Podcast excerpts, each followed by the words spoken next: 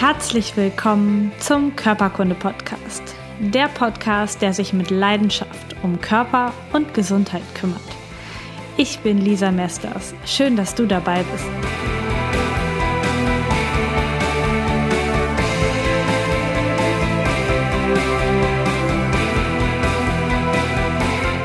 Herzlich willkommen zu einer neuen Folge Körperkunde Podcast. Heute mit dem Gesundheitsimpuls. Hast du auch Lust auf Fasten? Yep. Genau die richtige Frage, bestimmt für dich in diesem Moment kurz vor Weihnachten. Es liegen schon überall Spekulatius, Weihnachtskekse und alles Mögliche im Regal und ich frage nach Fasten. Ich hatte spontan die Eingebung, dass ich das diese Woche mal für mich machen möchte. Ich habe nämlich relativ wenig Termine für meine Verhältnisse und kann mir da ganz viel Zeit für mich nehmen. Fasten erhöht die Serotoninausschüttung bzw. die Sensibilität für Serotonin, das heißt, die Stimmung verbessert sich. Dein Bewusstsein öffnet sich und Fasten gilt in vielen, vielen Kulturen als Therapie diverser körperlicher und auch geistiger Krankheitsbilder. Du kannst dich mit dem Fasten loslösen von Alltagssüchten. Du kannst eine Ernährungsumstellung viel, viel leichter nach dem Fasten vornehmen. Du kannst deinen Körper entlasten, damit er mehr Energie für andere Dinge hat und die Immunfunktion steigern. Deine Zellen im Körper, die bekommen so eine richtige Pause, Pause von dieser Nahrung im Überfluss, so wie wir sie hier bei uns in unserer Kultur haben. Natürlich beeinflusst das super positiv deinen Zucker- und Cholesterinspiegel und befreit auch deinen Darm von Rückständen und von Zellmaterial.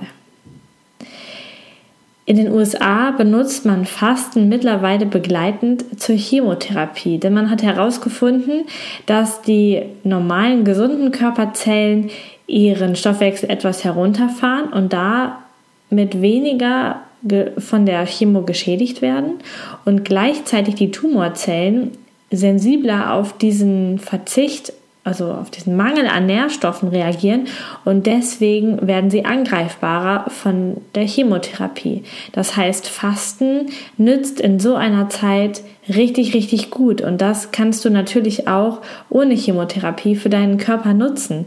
Denn wenn du fastest, dann hungerst du damit quasi die Körperzellen aus, die dir nicht gut tun, die vielleicht sogar bösartig sind und kannst den Zellen eine Pause gönnen, eine Erholungspause gönnen, die du haben möchtest, die dir lieb sind.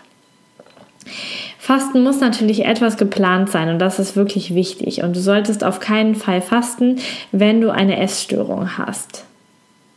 Und auch bei Schilddrüsenerkrankungen, bei Leber- und Nierenerkrankungen solltest du vorher mit deinem Arzt sprechen, ob das alles so funktioniert. Während du fastest, musst du auf jeden Fall auch auf Alkohol, Koffein, Nikotin und auch auf andere Genussgifte verzichten, damit du deinen Körper nicht übermäßig jetzt belastest mit diesen Stoffen. Beim Fasten darfst du trinken.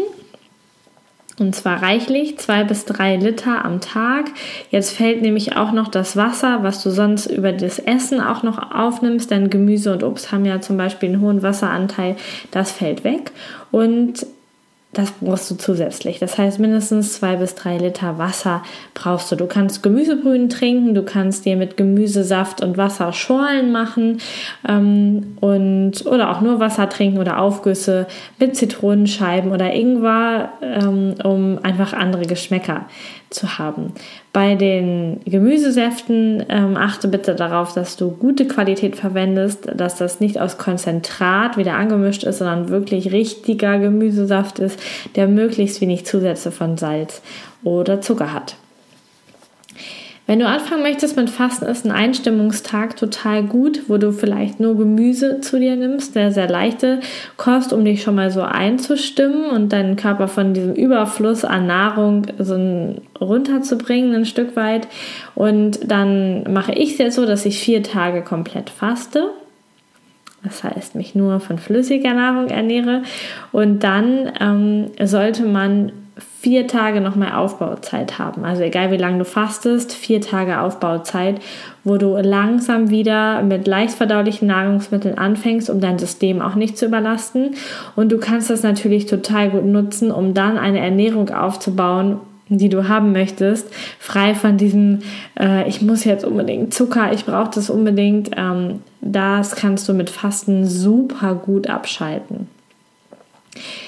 Beim Fasten ist Bewegung wichtig, dass du dich trotzdem bewegst, um deinen Körper auch anzuregen, um, dein, um dir selber auch Energie darüber zu geben. Du kannst natürlich nutzen, um dir Gedanken zu machen, Yoga zu machen, zu meditieren, mal ganz runterzukommen und mal ähm, in dich selbst einzukehren. Dafür werde ich es auf jeden Fall jetzt super gut nutzen und auch geistigen Ballast einfach loswerden, mich vielleicht auch neu zu orientieren, nicht nur das Essverhalten. Und wenn du jetzt sagst, Lisa, das hört sich total gut an, aber ich habe gerade keine Zeit, ich muss total viel arbeiten und äh, mache vielleicht gerade Urlaub in einem All-Inclusive-Hotel, wo Fasten jetzt auch nicht so gut wäre, ähm, dann kannst du trotzdem mitfasten. Du kannst trotzdem ein Stück weit verzichten. Du kannst nämlich verzichten auf Kontakt mit Menschen, die dir nicht gut tun. Oder auf Kaffee verzichten. Du kannst Facebook-Fasten machen oder einfach die nächste Zeit, äh, einen bestimmten Zeitraum, gar keinen Alkohol mehr trinken. Du kannst auf Süßigkeiten verzichten oder auf Kaffee.